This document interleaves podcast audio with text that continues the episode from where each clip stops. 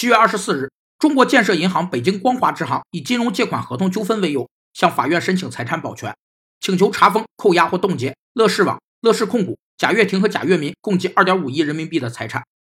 财产保全是指人民法院在诉讼开始前或开始后，为保证将来判决的顺利执行，对争议财产或与案件有关财产依法采取的各种强制性保护措施的总称。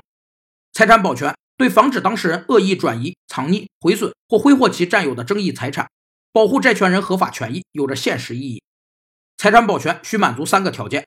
一是案件必须具有财产给付内容；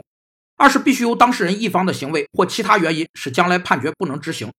三是必须由另一方当事人申请，或由人民法院依职权主动启动保全程序。据称，贾跃亭被冻结资产已超过其自身持股的八倍，这意味着已得到法院支持的债权人很有可能无法获得赔偿。超额查封和轮候冻结只是个心理安慰罢了。